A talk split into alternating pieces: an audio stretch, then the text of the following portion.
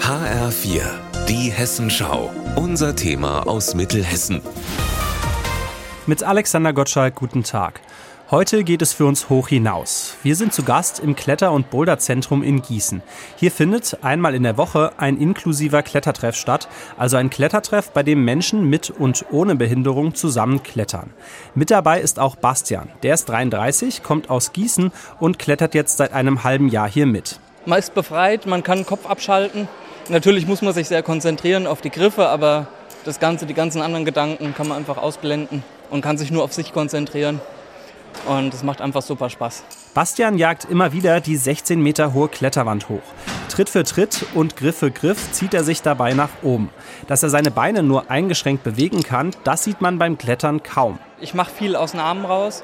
Von den Beinen kommt halt immer drauf an, wie die Griffe sind. Ich probiere einfach alles aus, was geht. Und wenn Bastian mal abrutscht, dann bewahrt ihn sein Bruder Leon vor dem Absturz.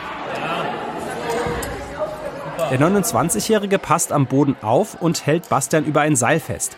Das Seil ist an Bastians Klettergeschirr festgemacht. Sichern nennt man das im Fachjargon und die Geschwister haben es hier beim Klettertreff gelernt. Die Trainerinnen und Trainer, die bringen einem das hier sozusagen während des äh, Inklusivkletterns bei.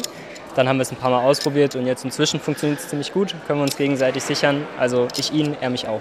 Die jüngsten beim inklusiven Klettertreff sind erst zwölf Jahre alt, die ältesten über 60. Fast alle kommen aus dem Raum Gießen. Manche sitzen im Rollstuhl, andere sind kleinwüchsig, wieder andere haben keine Behinderung, ganz egal. Im Vordergrund steht gemeinsam Spaß haben.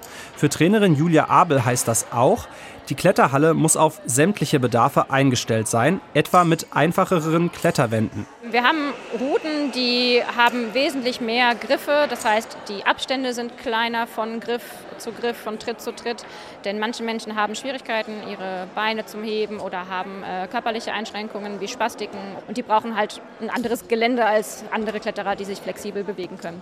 Gerade für Menschen mit motorischen Einschränkungen ist Klettern der perfekte Sport, um Muskeln und Flexibilität aufzubauen, sagt Julia Abel. Wer sich davon selbst überzeugen will, ist beim inklusiven Klettertreff jederzeit willkommen. Immer donnerstags ab 18 Uhr im Kletter- und Boulderzentrum in Gießen. Das war aus Gießen Alexander Gottschalk.